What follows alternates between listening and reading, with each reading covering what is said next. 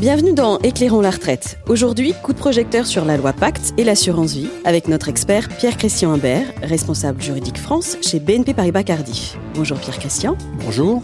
Rappelez-nous rapidement quels sont les enjeux de la loi Pacte et quels sont ses effets sur l'assurance vie. Alors la loi Pacte, c'est pas une loi sur l'assurance vie, c'est une loi faite pour développer le financement de l'économie française et l'investissement à long terme.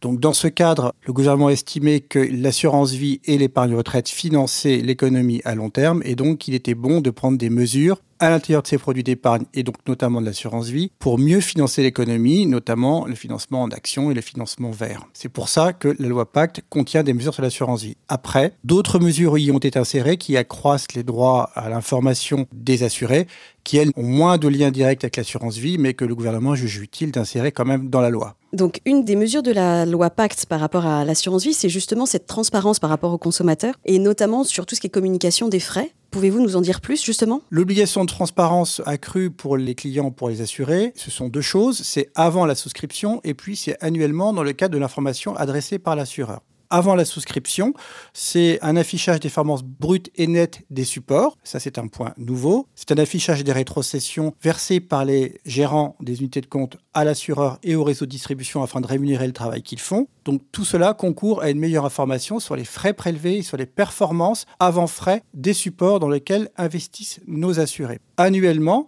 c'est un accroissement des informations délivrées par l'assureur aux assurés. Donc ce sont un peu les mêmes que celles qu'on donne avant la souscription, mais que l'on redonne tous les ans sur le support qu'il a effectivement choisi. Et enfin, c'est aussi, outre le taux servi sur le fonds en euros lorsque le client choisit d'y investir, une comparaison de ce taux servi avec le taux servi ou les taux servis sur les autres contrats de l'assureur, qu'ils soient ouverts à la vente ou fermés à la vente. Tous ces points concourent à une meilleure information de l'assuré et lui permettent de comparer son contrat avec d'autres contrats et de savoir s'il doit changer de support le cas échéant. Du coup, on a beaucoup entendu le terme de transférabilité. Qu'est-ce que ça veut dire transférabilité et comment ça se passe? Alors évidemment, l'assuré demandera un transfert s'il y voit un intérêt pour son épargne. C'est peut être le cas si le nouveau contrat a des supports mieux adaptés à son profil d'investisseur, peut-être qu'il n'en avait pas sur son précédent contrat, ou si son contrat est spécialement ancien, qu'il n'a pas de services financiers, comme par exemple l'écritage des plus-values ou des garanties planchées. Euh, évidemment, il devra vérifier avec son conseiller si cela correspond à son profil et à ses choix d'investissement. Par ailleurs, il faut aussi que son conseiller distribue le contrat en question.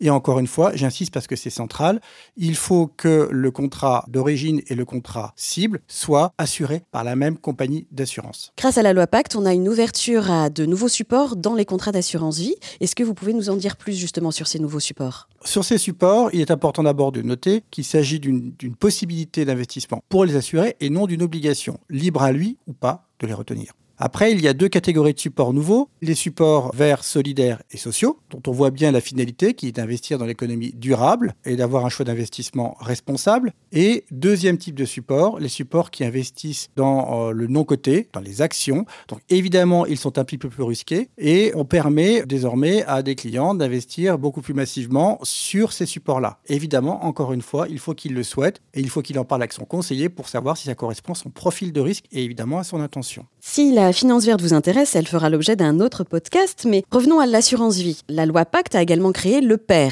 donc le plan d'épargne retraite. Comment vont s'articuler le PER et l'assurance vie? En fait, il s'agit de deux produits complémentaires. Donc euh, évidemment, on va choisir d'investir dans un plan d'épargne retraite dans l'objectif unique, et j'insiste quasi unique, de préparer sa retraite. C'est bien la finalité des plans d'épargne retraite. Et pour cela, il faut être prêt à mobiliser son épargne pour une durée très longue, puisque les plans d'épargne retraite ne sont pas rachetables avant l'âge de départ à la retraite. Ça, c'est un point très important. Deuxième point, pour les plans d'épargne retraite, ils sont spécialement et surtout intéressants lorsqu'on est imposé à des tranches marginales d'imposition assez élevées. Pourquoi? Parce qu'évidemment, on peut déduire les primes versées sur ces plans de son revenu. S'il en est très faiblement imposé ou pas imposé, il faut voir si vraiment c'est intéressant de souscrire à un plan d'épargne retraite. L'assurance vie, elle, évidemment, a des objectifs beaucoup plus multiples. On peut choisir d'investir dans un contrat d'assurance vie pour transmettre, pour des objectifs quand même relativement à long terme, mais pas forcément sa retraite. Et si l'assurance vie n'offre pas euh, de réduction fiscale lorsqu'on verse les primes, elle a un régime fiscal plus favorable pour le rachat et pour la transmission. Donc on voit bien que les deux produits s'associent.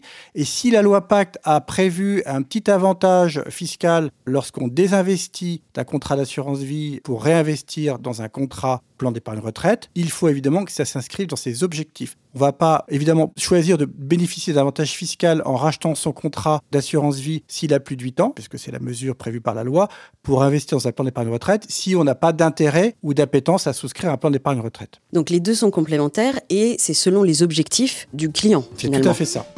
Merci Pierre Christian d'avoir pris la parole sur la loi Pacte et l'assurance vie. Et merci à vous de nous avoir suivis. N'hésitez pas à nous laisser des étoiles, des commentaires et à partager ce podcast. À bientôt pour un nouvel épisode d'Éclairant la retraite.